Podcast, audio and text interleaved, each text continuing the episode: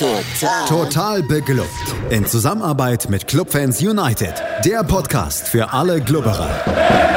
Alles, Alles zum ersten FC Nürnberg auf meinsportpodcast.de. Herzlich willkommen zu einer neuen Ausgabe Total beglückt, dem Magazin über den ersten FC Nürnberg auf meinsportpodcast.de. Mein Name ist Markus Schulz und nachdem zuletzt ja dreimal am Stück der Simon Strauß hier bei mir zu Gast war und wir dabei in den letzten beiden Folgen über insgesamt drei Niederlagen des ersten FC Nürnberg berichten mussten, habe ich mich zu einem Wechsel entschlossen und heute mal den Felix Völkel eingeladen. Hallo Felix. Hallo Markus. Schön wieder da zu sein. Ja, ich freue mich auch. Ich glaube, der Simon ist über seinen Platz auf der Bank diesmal nicht ganz traurig und ich freue mich endlich mal wieder mit dir sprechen zu dürfen. Wie hast du denn die letzten drei Niederlagen gegen den KSC, Fortuna und die Roten Teufel eingeordnet? Ja, vielleicht muss äh, Simon und ich auch mal wechseln, weil im Team äh, sind ja auch ein paar Wechsel vorgenommen worden. Das ist halt manchmal so und er war halt auch vielleicht über, überspielt. nee, so also ich habe ja. die letzten drei Spiele. ja, du, du Markus auch wahrscheinlich. ähm, ja, die letzten drei Spiele, was soll ich dazu sagen? Es war sehr nervenzehrend. Ähm, 11 zu 1 Tore, ein komplett neuer Club nach der sportlichen Neuaufstellung äh, der Jahreshauptversammlung ein sportlicher Niedergang, so könnte man was denken, aber ähm, ist bei der jungen Mannschaft ja eigentlich, ja, wie Jakob ja auch bei uns schon geschrieben hat, äh, eigentlich müsste man es ja wissen, dass natürlich auch nach oben und unten Ausschläge geben wird. Jetzt war es auf jeden Fall nach unten. Ich bin froh, dass sie sich jetzt wieder gefangen haben, aber insgesamt die drei Niederlagen, das hat schon echt äh, wehgetan, weil eigentlich die Hinrunde echt gut war und ich glaube, die haben sich echt gut zusammengespielt und haben echt guten Fußball gespielt. Ich wurde seit langem auch mal wieder von Menschen anderer Vereine angesprochen, äh, wie gut denn gerade Nürnberg spielt. Das tat auch mal so gut äh, nach den ganzen Jahren jetzt, ähm, dass auch andere das tatsächlich sehen und man nicht so so, so kaputt schon im Kopf ist von dem von dem Gebolze, dass dass man denkt, alles ist gut, sondern es war wirklich wirklich richtig guter Fußball und ich hoffe, dass er einfach wieder dahin zurückkommen. Ähm, weil die letzten drei Spiele, ich glaube, das wissen sie selber, waren halt einfach eigentlich auf allen Positionen ähm, nix. Es hat irgendwie nichts mehr funktioniert. Dann wieder so alte Sachen, die man eigentlich von anderen Mannschaften vom, von Nürnberg kannte aus der Vergangenheit, dass irgendwie Pässe nicht mehr ankamen, irgendwie der Spielaufbau gehangen hat. Klar lag das auch am Gegner, weil die sich eingestellt haben auf Nürnberg, aber es war irgendwie alles zäh und das, was die Spiele vorher so mega gut funktioniert hat, hat so überhaupt gar nicht mehr funktioniert. Also gar nichts von den ganzen Sachen. Also vielleicht noch tatsächlich am Ende ähm, hätte man teils noch höher verlieren können. Aber ich meine, wenn du elf Tore bekommst in drei Spielen, dann kann man davon eigentlich auch nicht mehr sprechen. Also es ist eigentlich zum Abhaken. Und sehr ärgerlich ist es halt vor allem, weil man, weil man in diesen drei Spielen relativ viel sich selber kaputt gemacht hat. Ne? Zum einen die, die gute Ausgangslage in der Liga, weil man null Punkte geholt hat. Man war ja so ziemlich in, in Schlagdistanz, zumindest zu Rang 2. Dann kam eben noch dazu, man hat sich komplett in der Liga die Tordifferenz kaputt gemacht. Und dann hat man natürlich durch das Aus im Pokal sich auch noch im, ja, um jede Menge Kohle gebracht. Und das war halt sehr, sehr ärgerlich, dass diese, diese Nullphase, die sie da hatten, wirklich zur, ja, absolut ungünstigsten Zeit überhaupt gekommen ist. Das Gute ist halt, wir sind in der zweiten Liga und das ist, äh, das ist wirklich, also wenn man sich das überlegt, wie wir da Punkte liegen lassen haben und wie das Torverhältnis vor allem auch ist im Gegensatz zu den anderen. Ähm, und dann aber sich anguckt, dass es nur vier Punkte auf Platz drei sind, dann ist das, äh, also das finde ich einfach unglaublich. Also klar war das jetzt schlecht, die Punkte liegen zu lassen, aber es war auch vollkommen verdient für die andere Mannschaft. Also da kann man jetzt am Ende der Saison nicht sagen, dass wir die da liegen lassen haben, glaube ich. Ich glaube, da gab es andere Spiele dann wahrscheinlich. Äh, aber grundsätzlich finde ich es trotzdem erstaunlich, dass die eigentlich noch voll drin sind, weil vier Punkte ist halt nichts. Also das ist auf jeden Fall etwas, was man noch erreichen kann, aber ich will da jetzt, mache ich mir jetzt auch nicht zu viel Hoffnung, weil ähm, natürlich es wieder Ausschläge nach oben und unten geben wird. Man weiß jetzt auch nicht, was im Winter passiert. Vielleicht sprechen wir da ja auch nochmal drüber. Aber insgesamt ist es, glaube ich, gut, dass sie sich jetzt mal gefangen haben gegen Elversberg. Das war, glaube ich, wichtig, weil ansonsten hätte das auch schnell zu noch einem größeren Strudel werden können. Der dann vielleicht auch zu eben noch mehr Abgängen oder sonstigen führen kann, wenn es gerade dann eben zu einer Transferphase so richtig, richtig äh, scheiße läuft. Ja, du hast es schon vorweggenommen. Beim Aufsteiger Elversberg galt es also für einen Club wieder ein wenig gut zu machen, den so oft zitierten Bock mal wieder umzustoßen, damit nicht schon am zweiten Advent der Baum brennt. Dazu gab es dann gegenüber dem Pokal aus in Lautern eigentlich nur zwei Änderungen in der Startelf, aber eine davon ganz besonders wichtig, denn Jens Kastrop stand nach seiner Rotsperre und muskulären Problemen wieder zur Verfügung. Im Gegensatz zu Can Uson, der weiterhin angeschlagen im Kader gefehlt hat. Ein Wechsel hat mich ein bisschen ja überrascht, nämlich dass Enrico Valentini für Jan Jamra in der Startelf war. Hast du dir das so erklären können? Weil Jumbo hat ja bislang eigentlich, also zumindest in meiner Wahrnehmung, eine richtig gute Saison gespielt gehabt. Mm, eigentlich nicht, wobei ich fand ihn jetzt auch nicht überragend in den letzten Spielen und vielleicht, also das meinte ich ja auch gerade noch schon im, im, im Intro, dass eigentlich es kann halt einfach sein, dass er überspielt war. Vielleicht hat der, der, der Fiel auch gemerkt, so, ja, der braucht jetzt mal Pause und ähm, ja, vielleicht hat Valentini einfach gezeigt, okay, ich, äh, ich gehe jetzt mal nach vorne oder deswegen vielleicht auch ähm, gut, was man ja auch dann so gesehen hat von der Aufstellung. Da waren ja ein paar mehr, ich, ich sage jetzt mal in Anführungszeichen, alte Hasen dabei. Das ist ja dann quasi auch Handwerker und Valentini. Und vielleicht war so der Gedanke, okay, ähm, die Optionen bringen vielleicht ein bisschen Stabilität auch, weil die mit solchen Situationen vielleicht besser umgehen können, weil die kennen sie ja schon beim Club. ich weiß es nicht. Ähm, ja, aber letztendlich im Großen und Ganzen ging die Rechnung ja auf. Ja, es war so auch ein bisschen meine Idee, dass er vielleicht ein bisschen mehr Erfahrung auf dem Feld haben wollte. Spricht dafür, dass auch, auch Hübner dann wieder gespielt hat. Was dann allerdings in meinen Augen immer auch ein bisschen zu Lasten des Spielaufbaus geht, weil Hübner und Gürlejen sind jetzt nicht so die begnadeten Spieleröffner. Und dazu hat ja Flick in den letzten Spielen auch einen ziemlichen Durchhänger gehabt war auch, ja, ich kann es vorwegnehmen, gegen Elversberg auch nicht so wirklich ganz auf der Höhe. Also da waren einige ganz, ganz blöde Ballverluste wieder dabei. Wobei der erste Ballverlust in Elversberg, den hatte dann in der vierten Minute erstmal Okunuki und da ging es dann relativ fix dann Richtung Clubtor, aber zum Glück erstmal ohne dass irgendwie was passiert ist.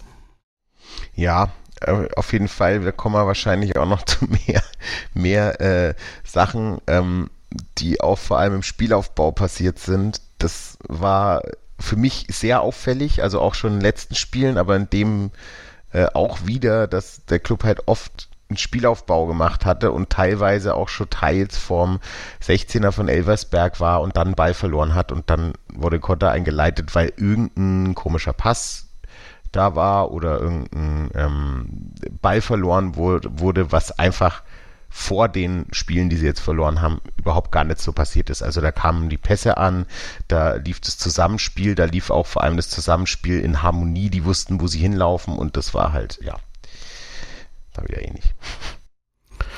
Ja, das war jetzt gegen, gegen Elversberg zwar auch noch nicht wieder gut, aber zumindest haben wir mal überhaupt wieder Bewegungen nach vorne gehabt. Also wir haben zumindest mal Ansätze gehabt, wieder Richtung gegnerischen Strafraum zu kommen, wenn dann auch der letzte Ball irgendwie relativ ungenau war, so wie in der zehnten Minute, als Kastrop nach links rausgepasst hat, aber auch zu ungenau war.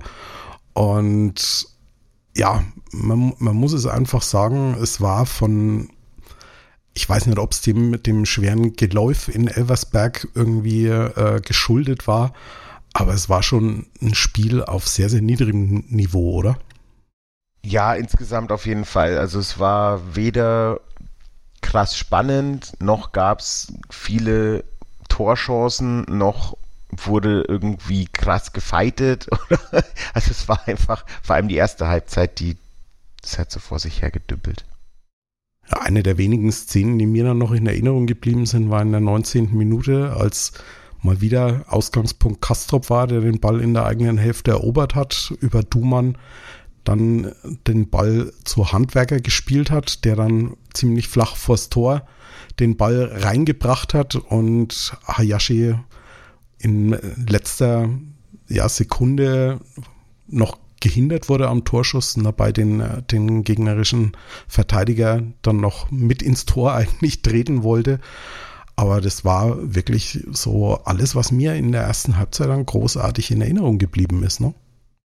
Ja, vielleicht war auch der Plan eben genau das zu machen, dass man halt versucht, schnell über die äh, äh, Seite zu kommen und dann flach in die Mitte.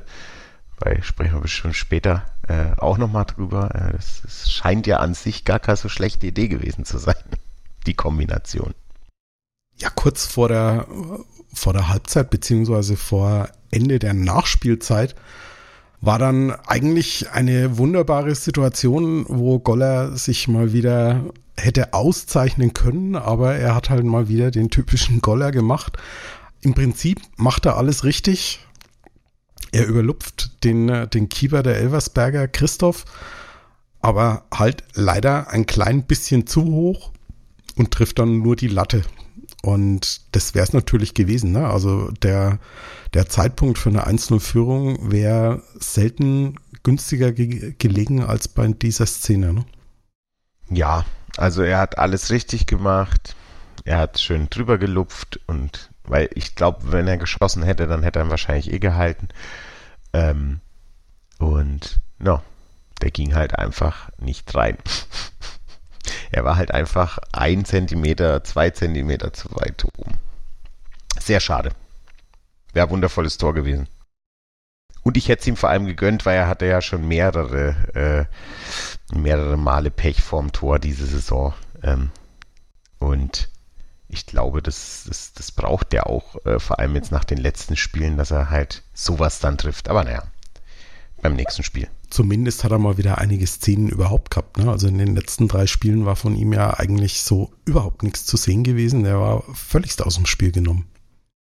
Ja, also so allgemein wie das restliche Mittelfeld oder die Offensive vom, von, von Nürnberg ähm, eigentlich in den letzten Spielen sehr wenig stattgefunden hat. Ähm, weil entweder frühzeitige Ballverluste oder einfach fast gar keine Chancen erspielt hat. Ähm, und gegen Elversberg scheinen sie zumindest ähm, einen guten Plan gehabt zu haben, weil sie immer wieder mal nicht ultra oft, aber man muss ja auch sehen, dass sie nach drei Spielen, die so richtig äh, schlecht liefen, natürlich auch ähm, geguckt haben, dass sie kein Gegentor bekommen. Und das muss man natürlich sagen zum Thema Abwehrverhalten, das haben sie schon ganz gut gemacht, weil im Prinzip Elversberg ja fast gar keine, also wir sprechen ja über die erste Halbzeit jetzt erstmal, fast gar keine ähm, sehr, sehr guten Chancen hatte. Und das ist natürlich auch zurückzuführen auf die Abwehr vom Club, die das schon sehr gut gemacht hat. Wobei man sagen muss, das war in Kaiserslautern ja in der ersten Halbzeit auch der Fall. Also es kam gar nicht so arg viel aufs Nürnberger Tor. Die beiden Tore, die in Lautern gefallen sind, sind halt jedes Mal aus individuellen Fehlern, einmal von Hübner, einmal von Görlingen gefallen.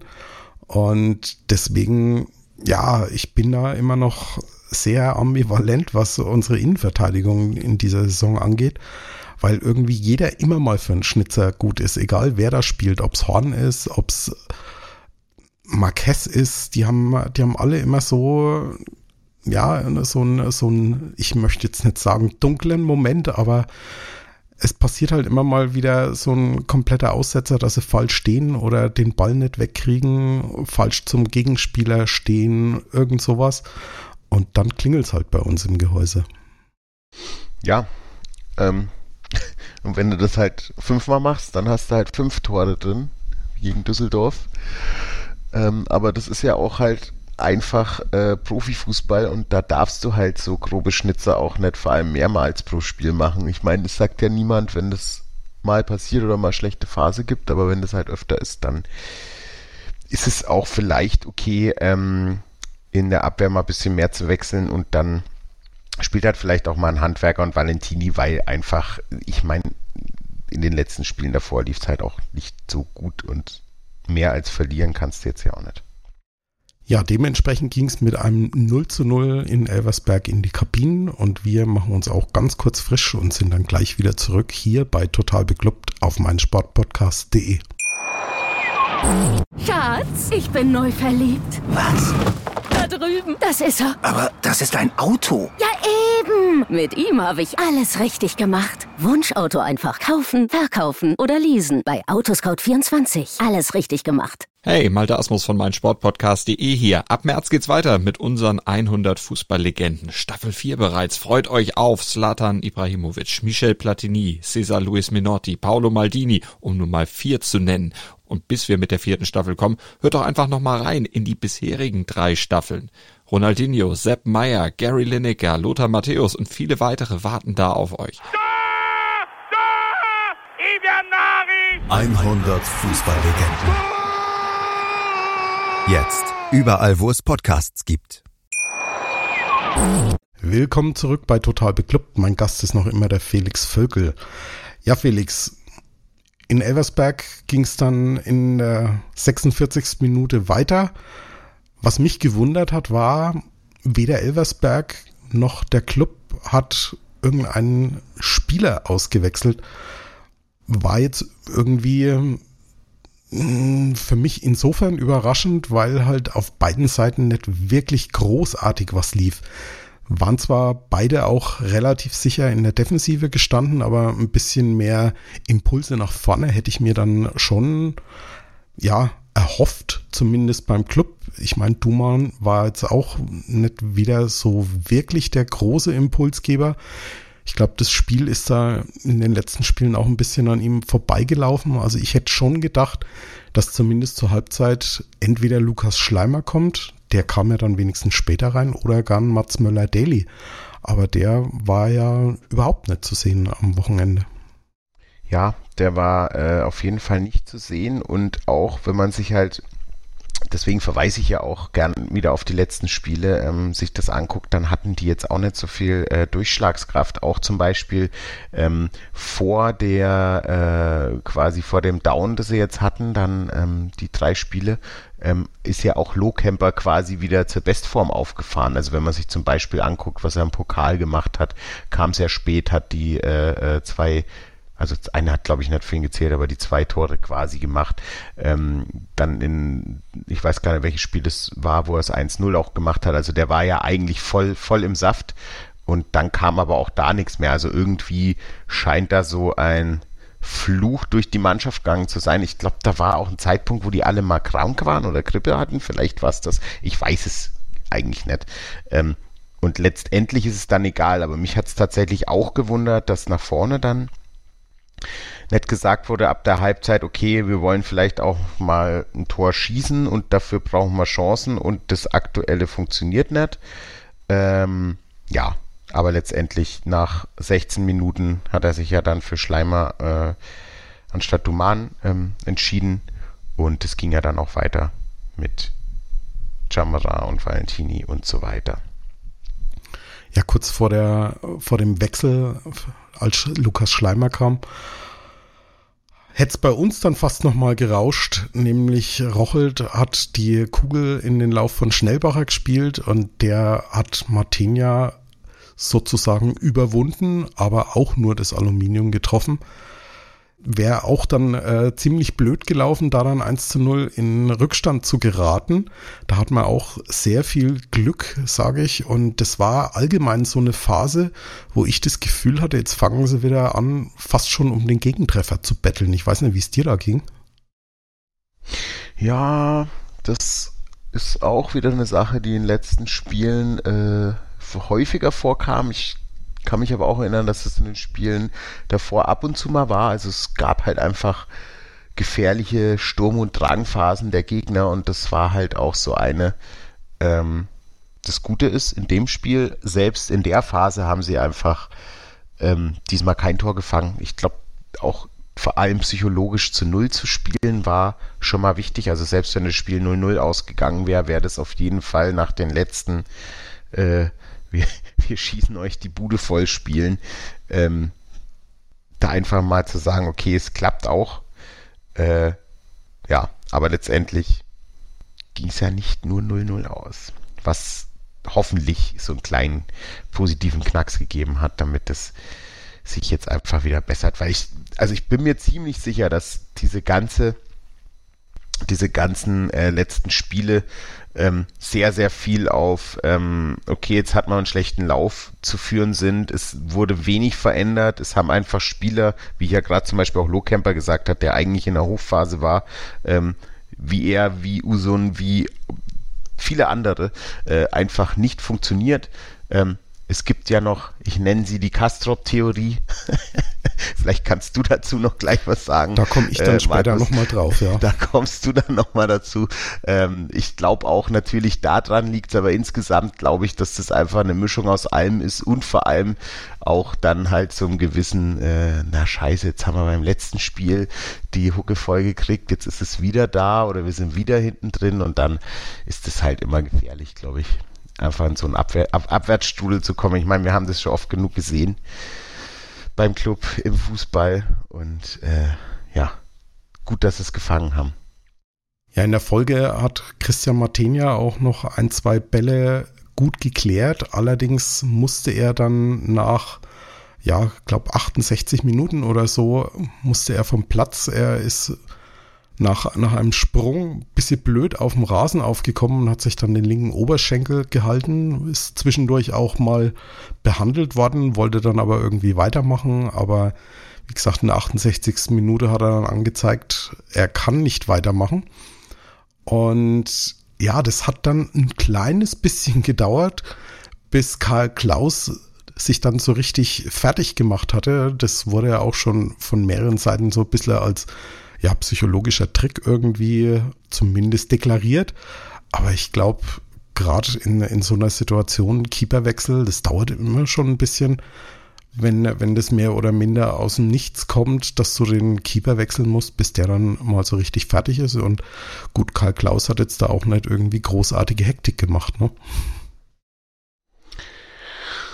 Ja, also einerseits glaube ich tatsächlich, dass das so ein also, dass man das vor allem als Torhüter ganz gut einschätzen kann, wie lang man jetzt da noch braucht. Also, das machen ja sehr viele Torhüter äh, auch beim Abstoß oder beim Sie fangen den Ball oder äh, Sie schmeißen sich erstmal am Boden. Also, als Torhüter hast du da meistens mehr äh, Raum als als Feldspieler. Und ja, es ist halt auch einfach kein vorhersehbarer Wechsel gewesen. Also du musst ja, das ist ja auch bei, bei Feldspielern, die brauchen ja immer ein bisschen. Und es war ja von einem Moment auf den anderen, dass Martin gesagt hat, äh, er muss raus. Sah jetzt auch erstmal nicht so schlimm aus, ist jetzt äh, leider dann doch schlimmer. Ähm, ja. Und deswegen, ich, also ich glaube, es war so ein bisschen Mischung. Er hat sich einfach, fassen wir es zusammen und er hat sich keinen Stress gemacht. Das ist, glaube ich, die richtige Wortwahl für, für diese Szene. Ich glaube auch nicht, dass es, eine, dass es eine rein äh, irgendwie so die psychologische Nummer war. Er hat schon einfach Zeit gebraucht. Er hat sich halt noch in, in Ruhe getaped. Er wollte halt dann auch nicht derjenige sein beim Stand von 0 zu 0, der reinkommt und äh, weil irgendwie er sich den Schuh nicht richtig getaped hat oder, oder der Handschuh nicht gesessen hat, wie auch immer, dann irgendwie einen Gegentreffer dann verursacht hat und so. Und von daher denke ich, ging, ging das Ganze in Ordnung. Du hast vorhin schon die, die Einwechslung von Lukas Schleimer angesprochen, in der Zeit, als Karl Klaus sich ja getaped hat und sich fertig gemacht hat, gab es auch noch einen anderen Wechsel. Jan Jamra kam für Enrico Valentini und für mich hat das Spiel mit der Einwechslung von Lukas Schleimer so, ja, ein Stück weit auch eine Wendung genommen.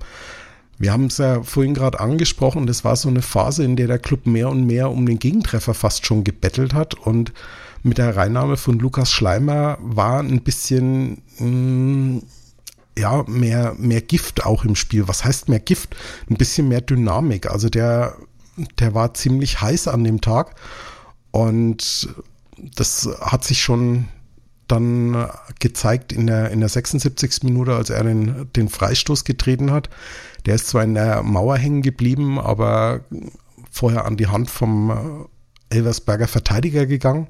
Und da gab es dann erneut einen Strafstoß und der Straf, äh, Strafstoß, sage ich schon, das wäre zu schön gewesen. Der Freistoß, der sah dann schon ein bisschen gefährlicher noch aus. Den hat Handwerker dann gespielt und flach aufs rechte Eck getreten und da musste sich Christoph ganz schön strecken, dass er da rankommt. Aber alles in allem war das so wie so eine Art Aufgalopp, dass der Club sich mit dem Punkt vielleicht auch nicht zufrieden geben will. Ja, auf jeden Fall. Also man hat gemerkt, das, das schafft ja Schleimer, ähm, wenn er dann wirklich einen guten Tag hat. Eigentlich ganz gut, dass der halt so ein bisschen äh, Frische ins Spiel bringt, dass irgendwie ähm, bisschen unkonventioneller äh, äh, äh, versucht wird, okay, wie kommen wir denn da jetzt durch die Lücken durch? Und das hat er auf jeden Fall an, ähm, an dem Tag sehr gut gemacht. Ähm, das äh, hat auf jeden Fall dem Spiel gut getan und wie du sagst, es ging halt nach vorne vor allem mal was und gab so eine Art äh, erste größere Drangphase vom Club. Ähm, und das ist dann eben auch zwangsweise in diese Freistöße gemündet. Vor allem der eine Freistoß jetzt von Handwerker, den zweiten, den du gesagt hast, äh, der war halt auch prädestiniert dafür, flach zu schießen, weil normalerweise hat man mit der, mittlerweile, vor allem wenn es eine kurze Distanz ist, immer irgendwen am Boden liegen und das war halt da nicht der Fall. Also, ähm, und das hat er anscheinend gesehen und dementsprechend flach geschossen. Und vor allem hat der Torhüter halt wenig gesehen. Also von dem flachen Schuss war es schon sehr schwierig, den auch dann noch zu halten. Ja. Ja, und dann kam die 83. Minute und für mich an diesem Tag der erste wirklich toll zu Ende gespielte Angriffsspielzug des ersten FC Nürnberg. Nämlich der Ball kam über Goller, der den Ball mit der Hacke dann auf, auf Jamra weitergespielt hat und der schiebt den Ball flach hinter die Abwehrkette und Hayashi steht da, wo er stehen muss und haut das Ding zur Führung rein. Wirklich toll herausgespielter Treffer und das erste Mal seit, ja, seit dem Paderborn-Spiel, dass wir mal wieder so einen richtig schönen Spielzug auf, auf dem Rasen gelegt haben. Ja, auf jeden Fall. Und halt auch wieder eingeleitet durch Schleimer, der sowieso, äh, wie wir gerade festgestellt haben, so der Initiator war, dass es überhaupt ein bisschen frischer wurde. Und äh, ja, das war halt genau das, was ich vorhin auch meinte. Ähm, eben wieder dieser Ball über die Flügel und dann äh, schnell flach nach innen. Und da war halt Hayashi, der den Ball perfekt reingemacht hat. Und das Schöne war, man hat auch gesehen beim Jubeln, wie befreiend das auch war, dass die endlich mal in Führung wieder waren, dass sie endlich mal ein Tor geschossen haben, dass sie endlich mal wieder mit den Fans jubeln konnten. Und ähm, ja, ab da eigentlich, also ab dem Tor war Elversberg eigentlich geschlagen, also sowohl äh, mental anscheinend wie auch kreativ, also da ging eigentlich fast nichts mehr. Ja, der Club hat dann in der 89. Minute auch noch zweimal gewechselt. Lohkemper kam für Hayashi und Marquez kam für Kastrop. Bei Kastrop hat man gemerkt, der war auch ziemlich ausgepumpt. Und dann hat Christian Fjell Marquez noch reingenommen und gleichzeitig auf eine, auf eine Fünferkette in der Defensive umgestellt. Und ja, man hat eigentlich dann nicht mehr wirklich großartig was zugelassen. Ne? Also wie du schon gesagt hast, vielleicht war auch der Wille von Elversberg dann zu dem Zeitpunkt gebrochen. Die hatten ja auch die beiden Spiele zuvor verloren, unter anderem mit 1 zu 5 bei der Hertha. Und ja, es gab dann acht Minuten Nachspielzeit.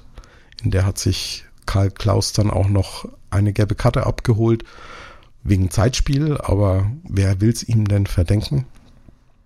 Und unterm Strich war dann nur noch der Schlusspfiff und der Club konnte einen,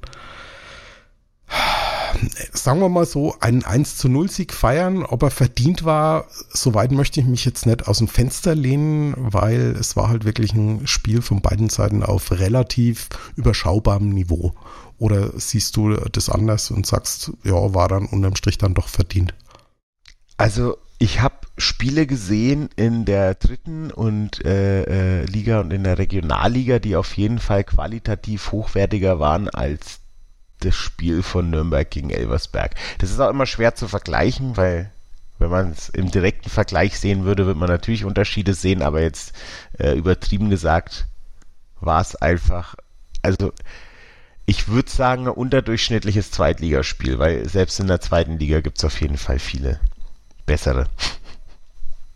Lag es vielleicht auch wirklich an, an diesem tiefen Geläuf? Also der Rasen muss in einem ziemlich schlechten Zustand gewesen sein. Du hast es ein paar Mal gesehen, eigentlich bei beiden Mannschaften, da ist dann, ja, sind die Pässe über kurze Entfernung teilweise nicht angekommen, weil der Ball irgendwie stecken geblieben ist oder über irgendwelche kleinen Hügel dann drüber ist es war schon schwierig, auf dem Ding zu spielen. Also das sagt jetzt jemand, ja. der, der selbst fast nur auf Kunstrasen spielt und da hat man dieses Problem ja nicht so wirklich. Ja, das war wahrscheinlich nicht das Einfachste, aber trotzdem gingen ja Spielzüge äh, wie das 1 zu 0 auch. Deswegen, ich lasse es halb gelten. also einerseits ja, andererseits hätten wir, glaube ich, trotzdem mehr machen können. Trotz Platz. Wichtig auf alle Fälle war, dass der Club einen Dreier geholt hat, zu Null gespielt hat und mal wieder einen schönen Angriff überhaupt eingeleitet und vor allem zu Ende gespielt hat. Dementsprechend drei Punkte im Saarland mitgenommen. Tut auch in der Tabelle ganz gut. Und wir machen noch eine ganz kurze Unterbrechung und sind gleich wieder zurück bei Total Beklubbt hier auf meinsportpodcast.de. Schatz, ich bin neu verliebt. Was? Da drüben. Das ist er. Aber das ist ein Auto. Ja, eben. Mit ihm habe ich alles richtig gemacht. Wunschauto einfach kaufen, verkaufen oder leasen. Bei Autoscout24. Alles richtig gemacht. Wir sind nochmal zurück bei Total Beklubbt. Mein Gast ist noch immer der Felix Völkel und wir haben gerade das, das Zustandekommen des 1 zu 0 Auswärtssiegs bei der SV Elversberg besprochen. Ja, Felix, im Moment steht jetzt nach 16 Spielen wieder Rang 10. Hört sich erstmal nicht ganz so prickelnd an, aber wenn man wieder auf die Punkte schaut, wir haben 24 Punkte, genauso viel wie Hannover auf Rang 6. Allerdings trennen uns da in der Tordifferenz genau 17 Tore. Aber auch der Relegationsplatz, auf dem im Moment der HSV steht, ist nicht ganz so weit weg. Es sind immer noch vier Punkte. Und ja, ich glaube, vor der Saison hätten wir diese 24 Punkte ungesehen zu diesem Zeitpunkt unterschrieben, denke ich mal. Ja, auf jeden Fall. Also es ist, äh, es ist wirklich erstaunlich, wie eng das schon wieder ist. Weil, also hätten wir das Spiel nicht gewonnen, hätten wir 21 Punkte und es wären vier Punkte auf den Abstiegsrelegationsplatz.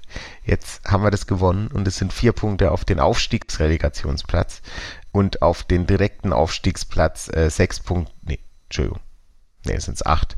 Ähm, aber das zeigt einfach, dass das auch ganz schnell nach unten wieder gehen kann, wenn wir äh, nicht aufpassen. Ich hoffe, dass jetzt einfach so ein bisschen der Bock umgestoßen ist. Wir treffen auch im nächsten Spiel, da kommen wir wahrscheinlich auch noch gerade gleich zu, auf einen HSV, der gerade nicht so guten Lauf hat. Um es mal zusammenzufassen, also Spielen haben eigentlich nicht schlecht gespielt, äh, aber trotzdem verloren. Ähm, und ja, das vielleicht schaffen wir es noch in, in guten Jahresausklang nach den drei etwas schlechteren Spielen ähm, hinzubekommen. Ich bin guter Dinge. Ja, beim HSV scheint im Moment so ein bisschen im Umfeld auch der Baum zu brennen. Also da wurde, wurde jetzt auch eine, eine schöne Trainerdiskussion losgetreten. Jonas Bold hält zwar noch zu, zu Herrn Walter, aber ansonsten scheint er im Umfeld sehr, sehr umstritten zu sein, weil man in Hamburg dann Angst hat, zum wiederholten Male nicht auf den Aufstiegszug mit aufzuspringen. Und ja, ich könnte mir gut vorstellen, wenn, wenn wir da jetzt im Heimspiel am Samstag uns ein bisschen anstrengen, dann könnte der Club vielleicht auch der Auslöser sein, dass es in Hamburg einen Trainerwechsel gibt. Und ich glaube, die große Sympathiewelle trägt Walter im Moment auch nicht so durch die Gegend. Ähm, ja, also das ist so meine persönliche Meinung. Ich, die ist nicht nur zur Zeit so, sondern ich äh, kann leider mit dem Charakter Walter so gar nichts anfangen. Also er lässt anscheinend, und das ist tatsächlich ja so, den HSV auch äh, teils richtig guten Fußball spielen, aber weder an der Seitenlinie noch in Interviews noch in zitierten Aussagen ähm, ist er so der große Sympathieträger, glaube ich. Und das fällt dir natürlich auch schnell auf die Füße, wenn du dann beim HSV bist und halt mal öfter nett, nett gewinnst. Ähm, ich glaube, dazu kommt auch noch, dass auch bei einigen HSV-Fans äh, er jetzt nicht der große Sympathieträger ist. Solange er gewinnt, ja, aber jetzt nach längerer Zeit, es ist halt, es ist halt kein einfacher Mensch. Er ist kein einfacher Mensch und dazu kommt aber auch, er legt nicht ganz so viel Wert auf die Defensive, drücken wir es mal so aus. Also ihm ist die Offensive da wichtiger und Dazu kommt halt jetzt auch noch, dass dem HSV so langsam aber sicher die Abwehrspieler ausgehen. Ich glaube, er hat nur noch drei etatmäßige Verteidiger für Innen- und Außenverteidigung, die er am kommenden Wochenende mit nach Nürnberg bringen kann. Und es wäre schön, mal wieder einen Heimsieg gegen den HSV zu feiern, muss ich ganz ehrlich sagen. Unabhängig davon, ob es jetzt das letzte Spiel vor der Winterpause ist und das letzte Spiel vor Weihnachten, aber ich glaube, es würde uns allen ganz gut tun. Und vor allem, weil äh, fast alle, die im Podcast hier äh, äh oft zu Gast sind, im Stadion sind. Außer ich, mir kommt es vor, außer ich. ja, wir haben es im Vorfeld ja schon gesprochen, aber das ist halt wieder. Vielen Dank, Deutsche Bahn. Ich hätte gern mit dir das ein oder andere Kaltgetränk oder einen Glühwein getrunken, aber das holen wir dann in der Rückrunde nach, oder? Ja, also ich, ich, ich, ich halte ja äh, trotz aller Einfuß sehr viel auf der Deutschen Bahn, was einfach meiner Meinung nach ein sehr gutes Reisemittel ist. Aber ja, leider aus Berlin dauert es zu lang. Diesmal nach Nürnberg. Das schaffe ich einfach nicht. Deswegen, ja, nächstes Jahr. Es gibt noch ein paar Punkte, über, über die ich sprechen möchte. Zum einen war das jetzt nach dem Pokalspiel gegen Kaiserslautern in Elversberg das zweite Spiel, bei dem Nene Brown nur auf der Bank saß. Jetzt gab es heute, du hast mir vorhin noch einen Link geschickt, die ein oder andere Meldung, dass wohl ein Wechsel zu Eintracht Frankfurt jetzt ziemlich sicher ist. Angeblich ist er auch bei der sportmedizinischen Untersuchung schon und es wird auch darüber spekuliert, ob der, Win der Wechsel vielleicht sogar schon in der Winterpause stattfindet. Glaubst du, dass das alles auch so ein bisschen der Grund ist, warum in den letzten beiden Spielen Tim Handwerker begonnen hat? Oder liegt es wohl eher daran, dass Nene Brown auch ja so vielleicht ein bisschen auch überspielt war in den letzten Begegnungen? Ja, das kann man eigentlich nur spekulieren, aber ich glaube tatsächlich, dass, also wenn das stimmt, dass die sportliche äh, äh Führung beim Club das jetzt auch nicht so gut fand, ähm, kurz vorm Pokalspiel, dass es rauskommt, dass ähm, es Vertragsabsprachen mit äh, Frankfurt gibt und vor allem war es ja erstmal, glaube ich, nur von seiner Seite, also vom Spieler. Ich kann mir gut vorstellen, dass das dann auch der Grund war, also im Pokalspiel wäre es schwierig gewesen, aber dass man dann gesagt hat, okay, äh, wir setzen uns mit dir hin, wenn du wechseln willst, dann müssen wir halt jetzt gucken, dass das dann auch so langsam äh, mit Sicht auf die neue Saison dann vielleicht äh, jemand anders übernimmt. Die andere Sache ist, es ist ja gerade überhaupt noch gar nicht klar, ob er vielleicht nicht doch bis zum Ende der Saison bleibt. Wobei, wenn er beim Medizincheck ist, ja, ich, es ist, es ist schwierig. Für mich sieht es eigentlich eher so aus, jetzt nach den Meldungen heute, dass der Wechsel eigentlich dann eher zum Winter kommt. Damit wäre es dann irgendwie auch erklärbar, weil grundsätzlich ist er eigentlich auch ein sehr, sehr guter Verteidiger, der vor allem äh, in der Offensivarbeit ähm, gute Arbeit leistet. Also mein Tipp hierzu ist, die machen zwar jetzt die sportmedizinische Untersuchung und es wird auch relativ zeitnah eine Unterschrift unter einen Vertrag gesetzt werden, aber ich glaube nicht, dass die Eintracht ihn schon in der Winterpause holt, beziehungsweise glaube ich nicht, dass der Club ihn in der Winterpause gehen lässt. Und wenn er ihn gehen lassen würde, das ist jetzt eine Satzkonstruktion, meine Güte, aber dann würden sie, glaube ich, mehr Ablöse verlangen als diese kolportierten drei Millionen, die da im Moment im Raum stehen. Also das heißt, der Sockelablöse sollen drei Millionen Euro sein. 2,5 Millionen könnten als Bonus leistungsbezogen dann noch oben drauf kommen. Aber ich glaube, wenn es ein Winterwechsel wäre, dann würde der Club da mit Sicherheit noch mehr verlangen. Weiß ich nicht. Also grundsätzlich ist es ein Jugendspieler aus der zweiten Liga und ich glaube, dadurch, dass wir jetzt noch nicht so viele hohe Transfers hatten, ist es für den Club, glaube ich, schon einiges an Geld, auch wenn sie wissen, dass sie wahrscheinlich ähm, noch mehr verlangen könnten. Aber äh, die Frage ist halt auch mit Aussicht auf den 31.12. Ich meine, du warst auf der Jahreshauptversammlung. Braucht man noch Geld und muss was umsetzen? Und würde das das vielleicht lösen? Das ist ja auch so eine Frage. Ja, das kann ich aber leider nicht beantworten.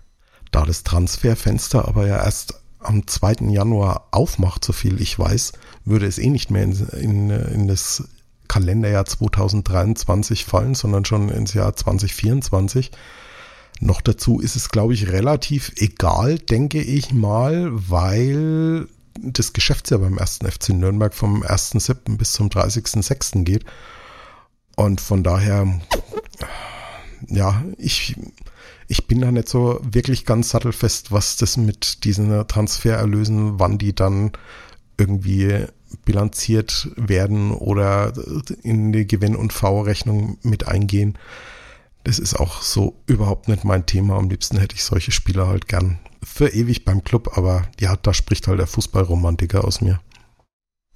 Ja, aber ein bisschen ärgert es mich schon. Also es ist ja jetzt nicht so, dass er irgendwie ein, zwei Jahre bei uns gut gespielt hat, sondern also einerseits gibt es gute Optionen bei Eintracht Frankfurt auf seiner Position, andererseits ähm, ist er ein junger Spieler, er hat jetzt gerade äh, fast ähm, Stammelf-Garantie eigentlich, wenn er richtig fit ist. Und äh, er hat ein gutes Zusammenspiel mit den anderen eigentlich und hat halt eine Chance wirklich zu wachsen und jetzt zu einem Erstligaverein zu gehen, der auch in Europa spielt, ist meiner Meinung nach einfach zu früh, aber pff, vielleicht sehe ich das auch falsch und es wird total gut.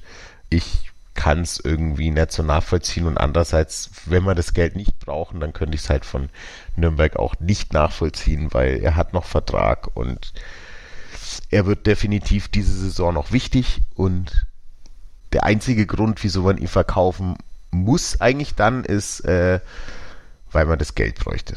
Und das ist einfach schade, weil es ist halt einer von den jungen Wilden, die auch gut sind. Und klar muss man damit rechnen, dass man als erster FC Nürnberg immer mal wieder Tafelsilber verkaufen muss, einfach aus dem Grund, weil deswegen bauen wir ja junge Spieler auf, um auch irgendwie finanziell auf besseren Beinen zu stehen, aber es ist irgendwie jetzt im Winter nachdem man mal kurz gemerkt hat, was gehen könnte, wenn sie gut zusammenspielen, irgendwie schade. Aber so ist es halt. Kommen wir zu einer ganz anderen Thematik. Lieber Felix, was haben die Spiele in der Hinrunde, die ich dir jetzt aufzählen werde, gemeinsam? Fünfter Spieltag auswärts beim ersten FC Kaiserslautern, neunter Spieltag auswärts beim FC St. Pauli, 14. Spieltag auswärts beim Karlsruher SC und 15. Spieltag Heimspiel gegen Fortuna Düsseldorf und dazu auch noch das Pokalspiel in Kaiserslautern. Ich glaube, ich weiß, was du sagen willst. Ich glaube, ein gewisser Jens, Jens Kastorf war nicht dabei. So ist es. War er gegen, gegen St. Pauli den KSC und Düsseldorf jeweils gesperrt, einmal mit Gelbsperre, zweimal mit Rotsperre. So hat er beide Spiele in Kaiserslautern verpasst. Das Pokalspiel, weil er nicht ganz fit war. Und das Ligaspiel in Kaiserslautern war er zwar im Kader, hat aber keine Minute gespielt. Und was diese Spiele dann noch gemeinsam haben, wir haben aus all diesen Spielen genau null Punkte geholt bei einer Tordifferenz von, jetzt lass mich mal noch ganz kurz zusammenrechnen, 3 zu 17. Ist das jetzt nur irgendwie aus der Luft gegriffen oder ist Jens Kastrop eben doch einer, der vielleicht für den ersten FC Nürnberg eigentlich schon ja seit der letzten Rückrunde viel mehr Bedeutung hat, als ihm in der Öffentlichkeit irgendwie zukommt? Ähm, vielleicht ist es auch gut, wenn das andere Vereine nicht so gut im Blick haben. vielleicht waren es strategische gelb-rote Karten und gelbe. nee, Quatsch, Spaß beiseite. Ähm, es ist halt einfach super schade, dass, also er sieht ja auch teilweise für Fouls, die dann, also ich glaube, sobald ein Foul irgendwie ansatzweise rot sein könnte oder äh, eine Sperre machen könnte, dann ist es bei Kastrop eigentlich schon fast 90 Prozent, dass er das kriegt. Und irgendwie die gelben Karten sitzen bei ihm auch immer ein bisschen lockerer. Ich weiß nicht, ob er vielleicht Schiedsrichtern auf dem Platz ein bisschen mehr auf den Sack geht als andere. Es ist auf jeden Fall auffällig und ja, also ich meine, das sind natürlich dann erstmal Vermutungen, aber irgendwie ist es auch wild, dass äh, genau die Spiele, bei denen er nicht dabei war, so liefen. Bei dem letzten jetzt war er ja dabei. Es lief jetzt vom, wie sich's angefühlt hat, minimal besser, aber das Ergebnis ist halt wieder da und ja, vielleicht Vielleicht ist es auch einfach nur ein, nur ein Gefühl und wenn das dann aber am Ende reicht, äh, um die Mannschaft wieder besser zu machen oder er kann irgendwas ersetzen, was ich jetzt noch nicht genau sehe, ähm, was die Mannschaft besser macht und sonst nicht hat, dann ist es gut. Und was ich auch noch gut finde, ist, dass Köln ja keine Rückkaufoption hat. Das finde ich bei Kastrop auch sehr gut. Die werden sich, wie du gerade vorher schon gesagt hast, wahrscheinlich sehr ärgern.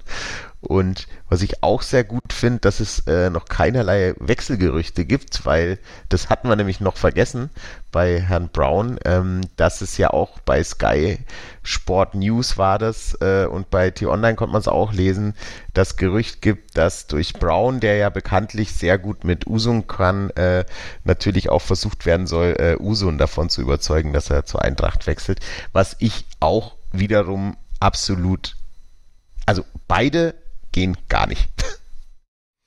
Ja, noch dazu glaube ich, dass es John Uson noch mehr als Nene Brown gut tun würde, noch ein Jahr in der zweiten Liga mit dran zu hängen. Also, dass er auch nicht im Sommer schon wechselt. Von der Winterpause will ich jetzt mal noch gar nicht sprechen. Aber ich glaube, danach eine Saison noch beim Club zu spielen, würde ihm, glaube ich, ganz gut tun. Und da ist meine Hoffnung immer noch nicht weg. Was Jens Kastrop angeht, ich glaube, das Spiel in Elversberg hat zumindest eines gezeigt, was in den drei Spielen zuvor komplett gefehlt hat. Er hat wieder ein bisschen mehr Aggressivität insgesamt in die Mannschaft gebracht und vor allem es lief wieder auch mehr nach vorne, weil durch, durch seine ja, Ballgewinne und auch seine, seine dynamischen Läufe nach vorne war einfach wieder gefühlt viel, viel mehr auf dem Platz wir haben mit Sicherheit noch nicht alles gut ausgespielt und ich möchte diesen, diesen Sieg auch jetzt nicht allein an Jens Kastrop irgendwie festmachen.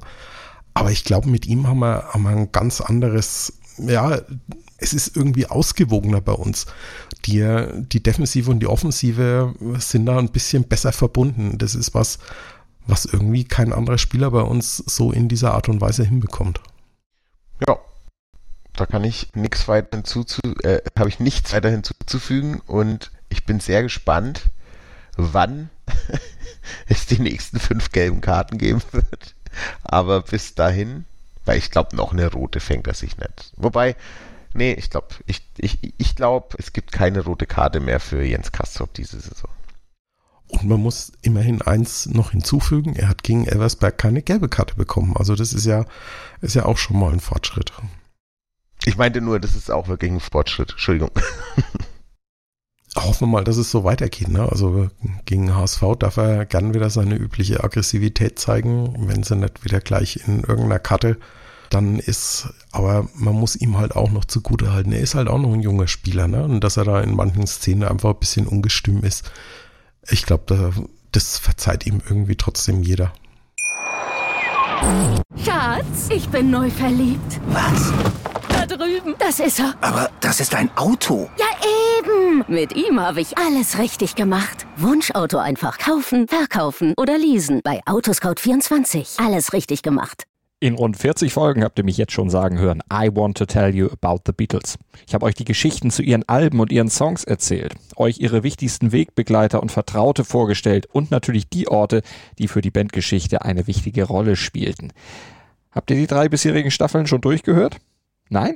Na, worauf wartet ihr dann noch? Rein in den Podcatcher eurer Wahl und einfach mal losgehört. Und folgt gerne auch unserem Instagram-Kanal iwtty-Beatles Podcast. Eine Sache möchte ich noch ganz kurz ja ansprechen und zwar, das war glaube ich in der 35. Minute bei, war das eine, ein Eckball für Elversberg, jedenfalls war es vor dem Tor des ersten FC Nürnberg. Da hat sich dann plötzlich Christian Martinia den Nacken gehalten und er wurde ebenso wie Erik Wegesser, der da gerade hinterm Tor war und sich warm gemacht hat, von einem Gegenstand getroffen, der aus den eigenen Reihen, nämlich von den, vom Block der Clubfans geflogen ist. Die haben in diesem, ja, in dieser Minute dann gegen die Abstimmung in der DFL mit der Einführung dieses Investors protestiert. Da sind jede Menge Klopapierrollen auch aufs Feld geflogen, aber eben nicht nur das. Im Fernsehen waren auch die ein oder andere Münze zu sehen das sind so Momente, wo ich mich dann frage, warum? warum? Ich meine, Klopapierrollen lasse ich mir alles noch eingehen, aber warum fliegt so anderer Müll und noch dazu dann auf die eigenen Spieler? Ich meine, da ist dann irgendwie dann auch irgendwie der nächste Level von Dummheit dann irgendwie freigeschaltet in meinen Augen. Ja, also ich glaube grundsätzlich sollte man einfach überhaupt keine Münzen auf irgendwen werfen. Ich, ich weiß nicht, das äh, kann halt echt nach hinten losgehen. Also die Aktion mit den Klopapierrollen kann ich verstehen. Ähm, ich, also das hatten wir ja auch vorher, die ganze Diskussion um die Investoren. Ich, ich kann nicht nachvollziehen, warum. Und deswegen kann ich auch verstehen, ich glaube, das ist ja auch die Begründung, die Rosso gebracht hat. Ähm, ihm ist alles zu intransparent und die Mitbestimmung fehlt, da einfach überhaupt äh, das gut zu machen und alleine dieses komische, es wird eine, Einbe eine Abstimmung so kurzfristig einberufen, irgendwie kurz vor Weihnachten. Niemand kann sich mehr abstimmen. Dann gibt es irgendwelche Stimmen von Leverkusen. Entweder stimmt das so oder wir machen unser eigenes Ding. Und was weiß ich, ne, das kommt mir alles sehr, sehr, sehr komisch vor. Und wirkt überhaupt gar nicht so, ich weiß nicht, welcher Fanverband das gesagt hat. Ähm, ich glaube von meine Kurve oder so. Ähm, das wirkt alles überhaupt nicht so, wie die DFL das gerne suggeriert hat, ja noch in Corona-Zeiten. Es ist alles irgendwie sehr, sehr komisch und ich, also das Gefühl alleine mit dieser ganzen Aktion ist bei mir sehr komisch. Das ist das eine. Deswegen grundsätzlich dem Protest kann ich verstehen, kann ich also unterstütze ich, dass da irgendwelche Leute zwischendrin noch auf die Idee allein kommen, äh, Münzen auf dem eigenen Torhüter zu werfen. Sorry, das ist einfach auf vielen Ebenen scheiße und keine Ahnung, warum man sowas macht. Ich, das will ich einfach auch nicht verstehen. Also ist, ist einfach, wenn da Münzen geflogen sind, man hat irgendwas blinken sehen, also ist ja jetzt nicht 100% Beweis, aber es ist schon wahrscheinlich, sagen wir es jetzt mal, dann äh, bitte hört auf mit so einem Scheiß. Es ist einfach, keine Ahnung, ist halt Quatsch. Das unterstützt immer noch meine These, dass wir eigentlich froh sein können, dass wir in Nürnberg noch die Laufbahn haben, weil sonst gäbe es solche Unterbrechungen wahrscheinlich des Öfteren bei unseren Heimspielen. Ja, aber das ist ja auch eine Vermutung. Oh, ich sehe dann schon immer recht viel, was dann hinterher auf der, auf der Tatanbahn liegt. Ähm, ja, aber nochmal noch mal ganz kurz zu, der, zu dieser Investorengeschichte. Ich habe es nicht so hundertprozentig verfolgt. Was ich nur so am Rande mitbekommen habe, war, dass so in der letzten Woche wohl auch so eine, so eine Drohkulisse aufgebaut wurde, so gerade in Richtung diverser Zweitligisten, weil ja die Gegner dieser, dieses Investors oder dass man eben sich dann Investor mit ins Boot holt, hauptsächlich in der zweiten Liga zu verorten waren, dass da von einigen Vereinen eine ziemliche Droh Kulisse aufgebaut wurde, so nach dem Motto, naja, wenn halt kein Investor kommt, dann drehen wir euch über kurz oder lang noch mehr den Geldhahn zu. Und das macht das Ganze irgendwie nicht besser. Und ja, also wer, wer bis dahin vielleicht noch ein bisschen unentschlossen war, diese Aktionen, die sie da gefahren haben, spätestens das hat mich zum Gegner dieses Investors gemacht, egal wie das Ganze dann ausgeht.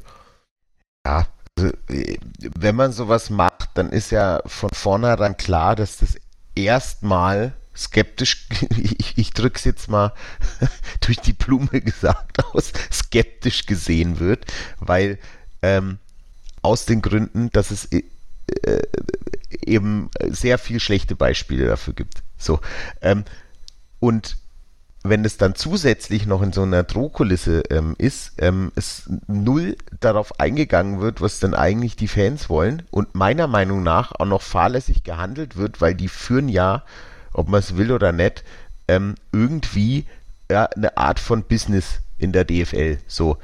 Und die sagen einfach nur, die wollen eine Streaming-Plattform und die wollen ähm, irgendwie Digitalisierung und Geld in ihre Infrastruktur stecken.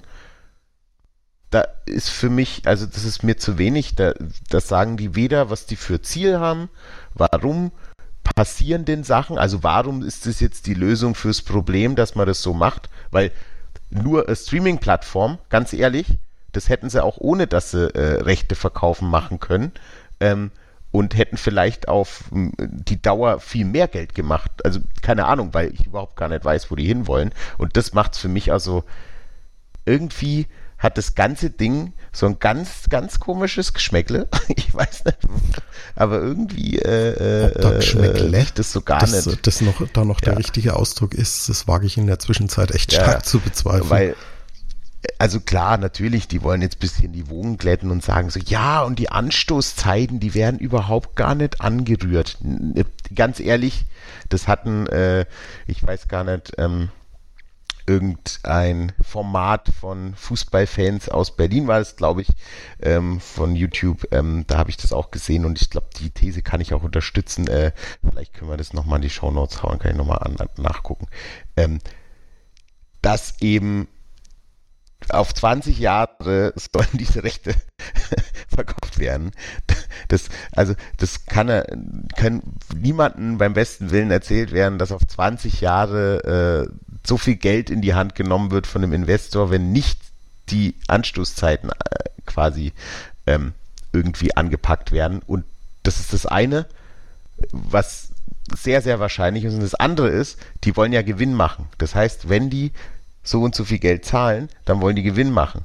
Und die einzige Quelle, wo man Gewinn machen kann mit so einem Ding, ist da, wo sowieso schon sau viel Geld gezahlt wird, jetzt aktuell in Sky und The Zone und was weiß ich nicht und es wird einfach noch mehr. Das heißt, am Ende sind genau die, die sich aufgeregt haben, halt auch wieder die, die es bezahlen müssen. Und wofür? Ja, dafür, dass man angeblich für irgendwie die Premier League, auf die Premier League aufholen muss, die aber sowieso noch viel mehr Geld macht und wo aber auch, was du ja gesagt hast, die Verteilung ganz anders ist. Also irgendwie ist das alles so halb da und kommt, also deswegen für mich kompletter Quatsch. Ja, und wenn sich finanziell auszahlt, dann wahrscheinlich wieder nur für eine Handvoll Vereine, die sowieso schon an der Spitze der Nahrungskette stehen und die, die kleinen finanzschwachen Vereine, die es am ehesten brauchen könnten, um die Ligen ja spannend zu halten oder gerade auch die erste Liga spannend zu halten, die werden da wahrscheinlich wieder hinten runterfallen. Aber Felix, wie es halt leider so ist, unser Eins wird da als allerletztes gefragt. Ja, natürlich, aber ähm, das ist, finde ich, auch schlimm. Aber was ich noch viel schlimmer finde, ich habe das Gefühl, dass sie niemanden fragen, der Ahnung davon hat. Und das finde ich eigentlich, wenn dann die Vereine auch noch zustimmen, also als Entscheidungsträger, wenn du sowas dann mitträgst, dann, dann handelst du ja eigentlich nicht in Interessen des Vereins. Und das kann ja dann eigentlich, wenn man sich das anschaut, dann kein Zweitligist dafür stimmen. Also das ist ja Quatsch. Schöne Grüße an die Westvorstadt, die ja es sofort unterstützt hat, eigentlich schon beim, äh, bei der ersten geplanten Abstimmung. Aber da möchte ich mich jetzt auch nicht weiter dazu äußern. Ein letztes Saisonspiel steht nun also noch an. Wir haben schon gesagt, gegen den HSV geht's und dann haben wir die Hinrunde der Saison 2023, 2024 auch schon absolviert. Das Jahr 2023 wird entsprechend auch noch zwei Folgen total bekloppt für euch bereithalten. Zum einen in der kommenden Woche werden wir das Spiel gegen den HSV analysieren und dann höchstwahrscheinlich zwischen Weihnachten und Neujahr eine kurze Bilanz der Hinrunde ziehen. Genaueres werden wir euch aber dann auch noch mitteilen. Für heute bedanke ich mich auf alle Fälle bei meinem Gast, dem Felix Völkel. Vielen Dank dir, Felix. Sehr gerne, Markus, und gerne wieder. Ich komme darauf zurück, da kannst du sicher sein. Ja, total bekloppt findet ihr wie immer bei Blue Sky X, Facebook und Instagram. Dort freuen wir uns über euer Feedback und jedes Like. Schöne Grüße auch an den Glubberer 73, der da in letzter Zeit sehr, sehr aktiv war. Natürlich dürft ihr uns dort auch sehr gerne folgen und total bekloppt bei iTunes oder im Podcatcher eurer Wahl abonnieren. Ich wünsche euch eine schöne Restwoche, bleibt gesund und bis zum nächsten Mal hier bei Total Beklubbt auf meinsportpodcast.de. Schatz, ich bin neu verliebt. Was? Da drüben. Das ist er. Aber das ist ein Auto. Ja, eben. Mit ihm habe ich alles richtig gemacht. Wunschauto einfach kaufen, verkaufen oder leasen. Bei Autoscout24. Alles richtig gemacht. Total. Total beglückt. In Zusammenarbeit mit Clubfans United. Der Podcast für alle Glubberer. Alles, Alles zum ersten FC Nürnberg auf meinsportpodcast.de. Schatz, ich bin neu verliebt. Was? Da drüben. Das ist er. Aber das ist ein Auto. Ja, eben. Mit ihm habe ich alles richtig gemacht. Wunschauto einfach kaufen, verkaufen oder leasen. Bei Autoscout24. Alles richtig gemacht.